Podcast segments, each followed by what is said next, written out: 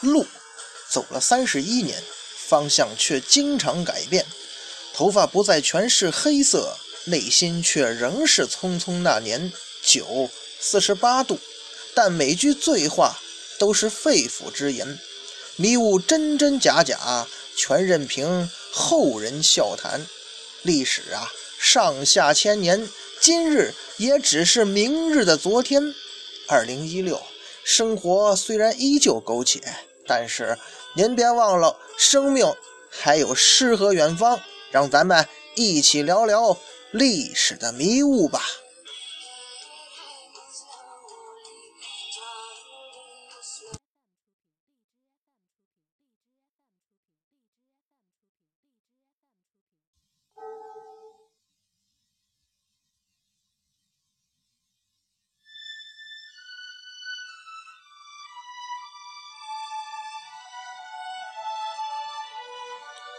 壶浊酒论古今，笑谈历史风云。嘿，各位好，欢迎收听文昌书馆为您出品的节目，我是主播君南，说水浒道好汉。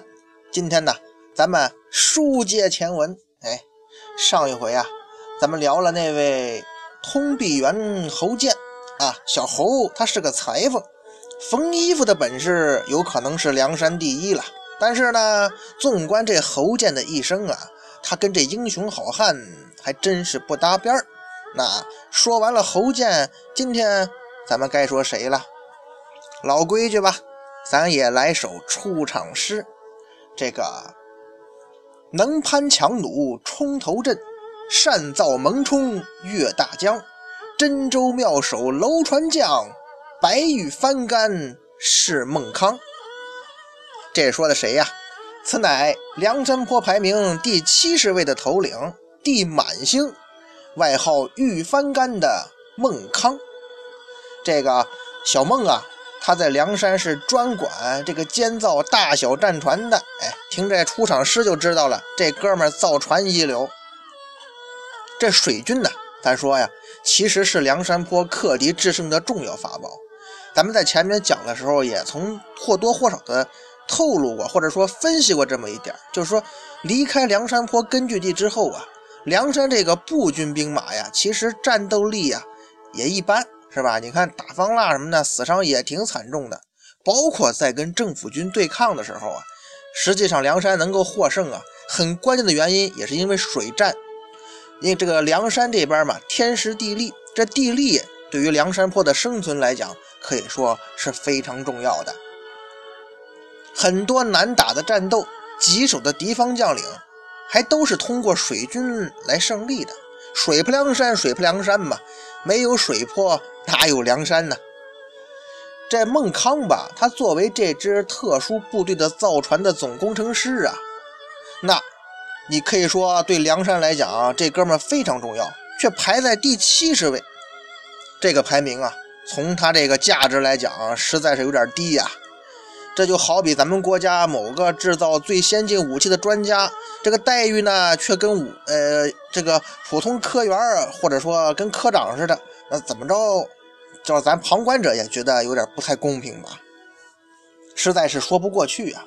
这么重要的技术人才，这上面怎么能这么轻视呢？其实啊，原因也很简单，那时候啊，这梁山坡高层领导们。可能还不知道知识的重要性吧，反正高层也没几个正儿八经的知识分子，他们肯定也不会知道那句名言：“科学技术是第一生产力”，对不对？再者说，梁山坡领导们他们不重视孟康啊，还有一个很重要的原因，那就是这个人的问题了。不过呀，孟康有点待人受过的意思，这怎么回事啊？慢慢跟大家伙聊。地满星是这孟康的封号。满呢，就是水满则溢的满呗。那这是说这孟康长得天庭饱满、地阔方圆呢，还是说这梁山坡高层领导对这孟康的工作比较满意呢？嘿，应该说呀，这两方面还都有。哎，首先吧，咱说孟康这个人呢，他长得是不错的。书中写呀。天庭饱满，地阁方圆，哎，平头正脸是吧？相貌很端正。其次呢，梁山泊领导觉得吧，小孟这人呢，圆满的完成了他们交给他的任务，他的工作，而且呢，也没有暴露这领导的什么意图，更没有引起其他人的注意。咱先说明啊，这可是领导们自以为的啊。因此呢，那就封他为地满星吧，也算是对你小孟工作的鼓励嘛。哎，怎么觉得这孟康的工作这么复杂呀？有人会说了，哎，是的。因为呀，这孟康他接触的可是一群比较复杂的人呐。为什么这么说呢？这孟康的番绰号啊叫做玉番干，那这是由于他长得嘛十分的高大，就如同番干一样；又由于他长得呢比较白净，就跟白玉相仿，那那就二者相结合嘛。所以说呀，你想，小孟这人吧，有身高有个儿。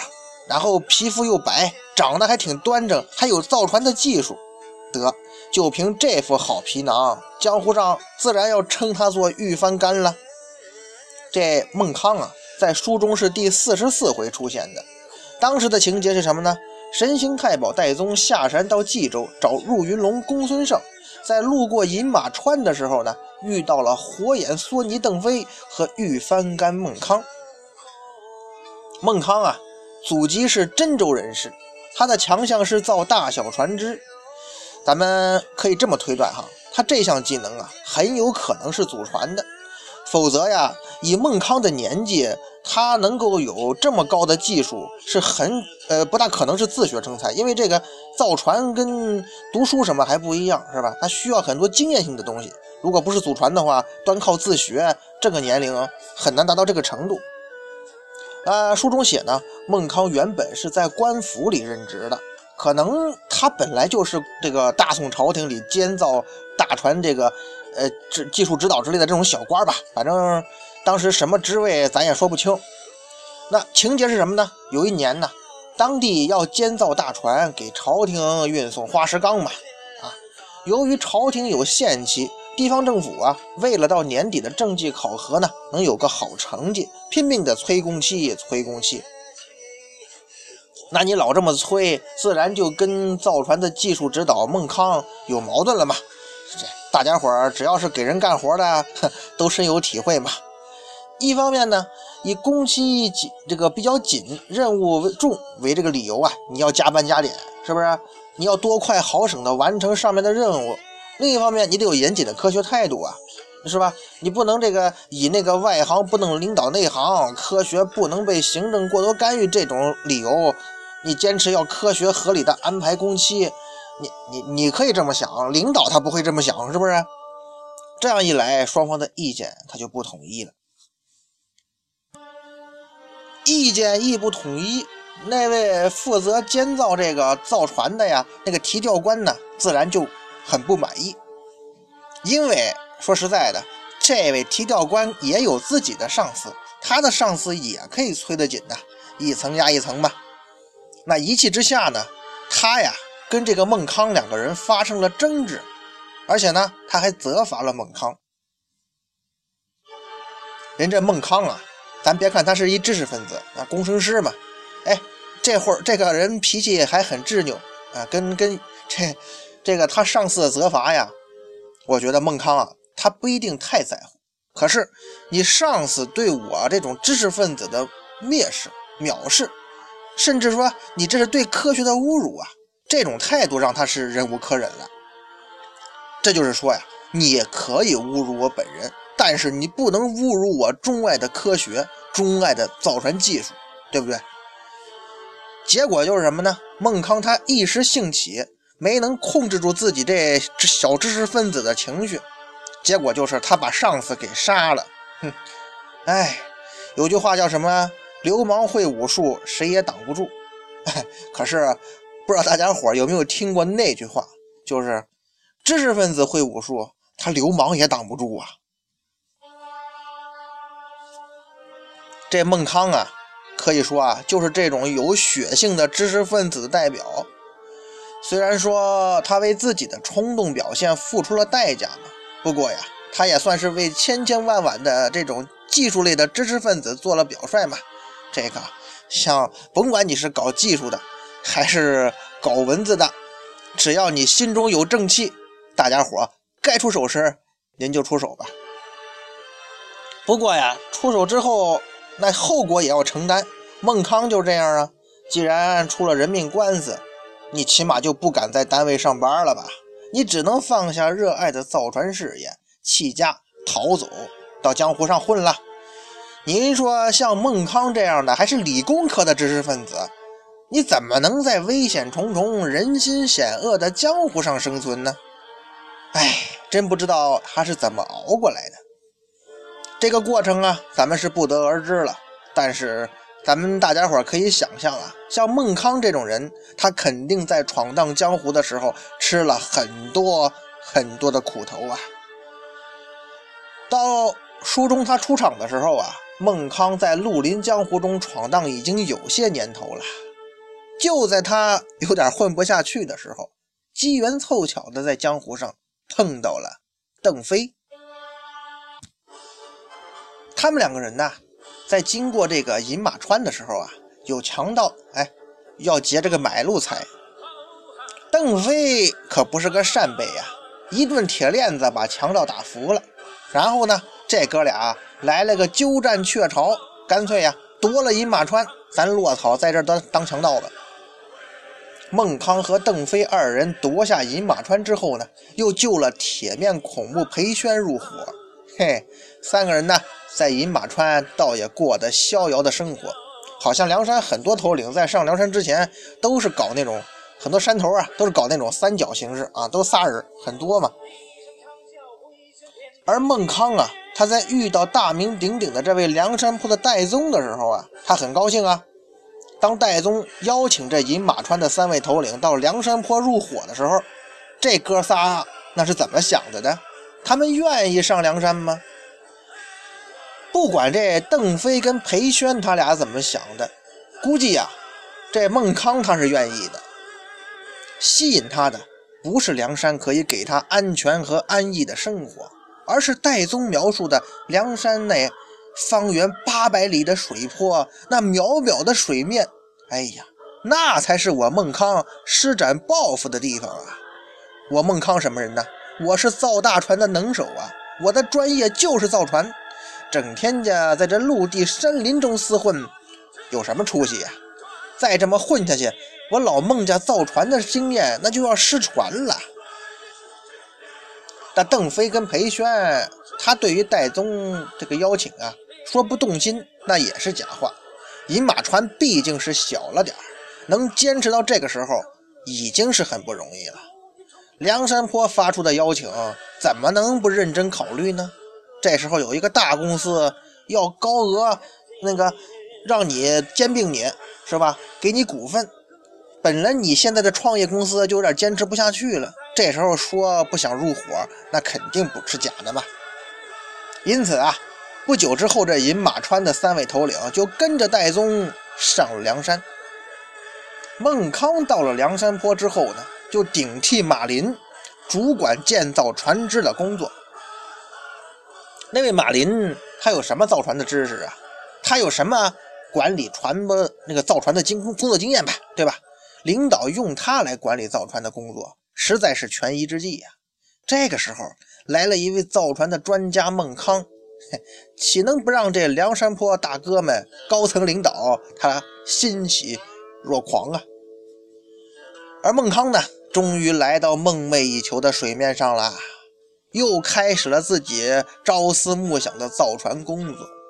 嘿，俺孟康的理想就要在这梁山泊广阔的水面上来个重新的振翅高飞呀！可是啊，还没等还没等到这孟康的理想他飞上树梢，他就一头栽到梁山泊的芦苇荡了。他发现呢，这理想跟现实啊相差太远了。孟康。这么一个理工科的专业的知识分子，如果说陷入了权力和利益之争，就像很多陷入这种困局的知识分子一样，结局啊，注定会郁闷终生啊。咱说孟康任职的梁山泊水军的实力啊是很强大的，至少在梁山泊的范围之内，他们是非常强大的。现如今又有孟康这个造船的高手加入，按道理讲强强联合呀，如虎添翼，梁山的水军岂不是战无不胜啊？可遗憾的是，虽然说这位造船高手孟康加入到了梁山水军，但是梁山的水军的作战理念。作战的舰船呢，没有丝毫的改变呢。咦，那位说这怎么回事啊？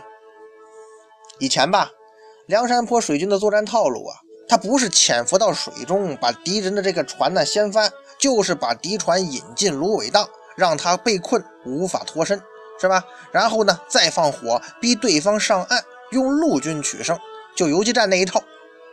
反正啊，没有一回。是两支水军在水面正面交锋的记录，是吧？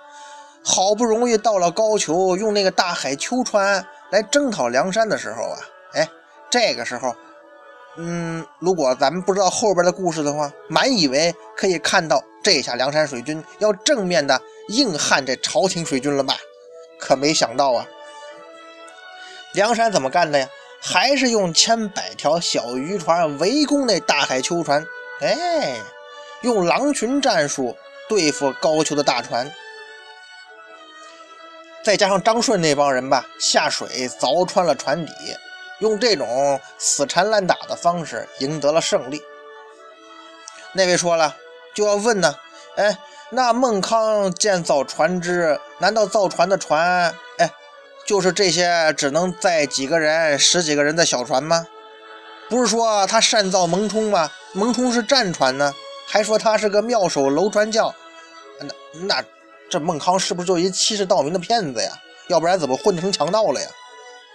其实啊，您要这么想吧，还真是冤枉这孟康了。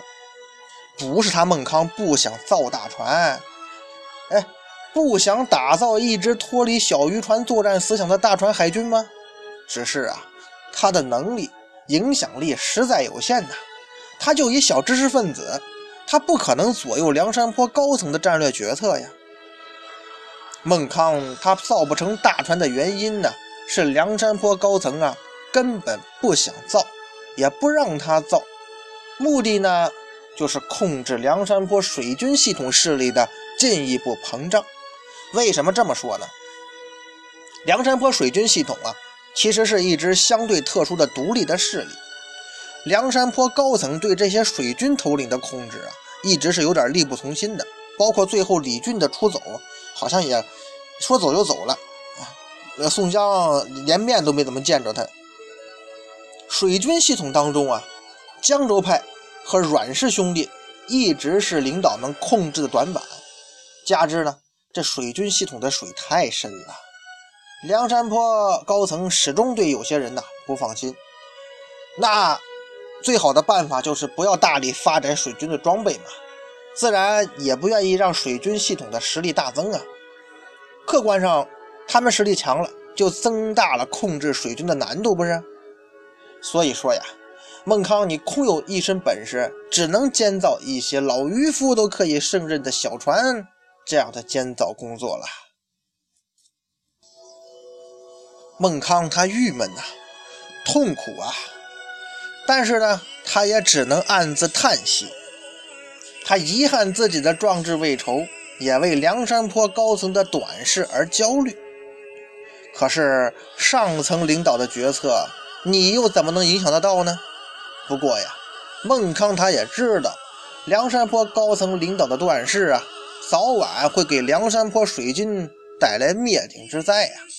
很简单呐，你们呢已经落后于时代潮流了。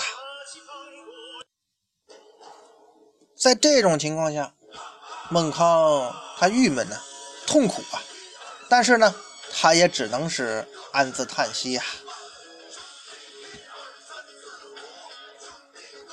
孟康的孟这个孟康的焦虑和担心呢，还真是有前瞻性的。那。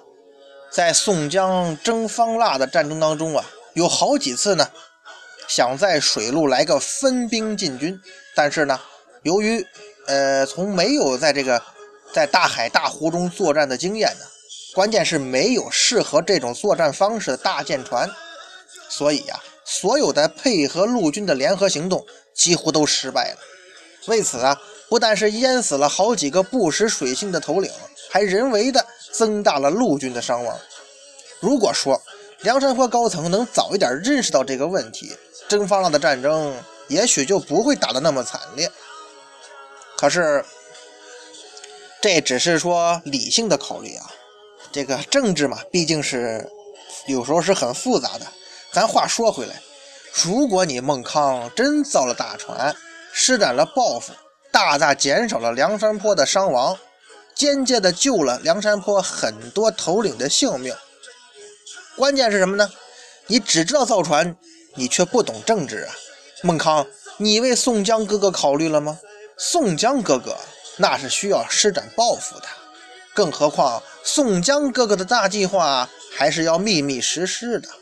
为了宋江大哥的秘密计划，牺牲一个孟康的抱负，呵呵，你就是显得你这个抱负啊太无足轻重了，是不是？话说呀。孟康自从随宋大哥招安之后呢，就离开了他在梁山浑浑噩噩的建造船只工作，又回到了他其实并不熟悉的战阵之上。不过呀，现在他是以一名水军头领的身份出现在战场上的。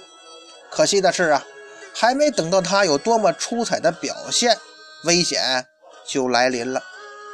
孟康所在的水军在配合宋江的陆军攻打乌龙岭的时候呢，遭到方腊军队强势阻击，梁山泊的小渔船是一触即溃呀。孟康在撤退的时候，被方腊军的火炮击中了头顶，是当场阵亡。哎，一炮给打死了。该总结了，欲翻干孟康啊，你这一生。实在是不如意的一生啊，像很多小知识分子一样，在朝廷工作的时候呢，啊你啊你倒是可以施展一点抱负，可是大家伙都知道，这国家的饭嘛，行政干预太多，他们对知识分子也不算重视。到了梁山坡啊，表面上你知识分子的面子倒是有了一点可是这领导层的互相倾轧，又让你的抱负呢，只能付之东流了。唉，人生啊，怎么就有这么多的不如意呢？孟康吧，哎，他实在是没有适合咱们去评选的英雄事迹啊，所以很不幸，这次英雄好汉嘛，你就干脆不要参加评选了。不过呀，作为一个有理想、有抱负，并且你还具备很多知识分子他不具备的血性。孟康还是值得咱们去尊敬的呀。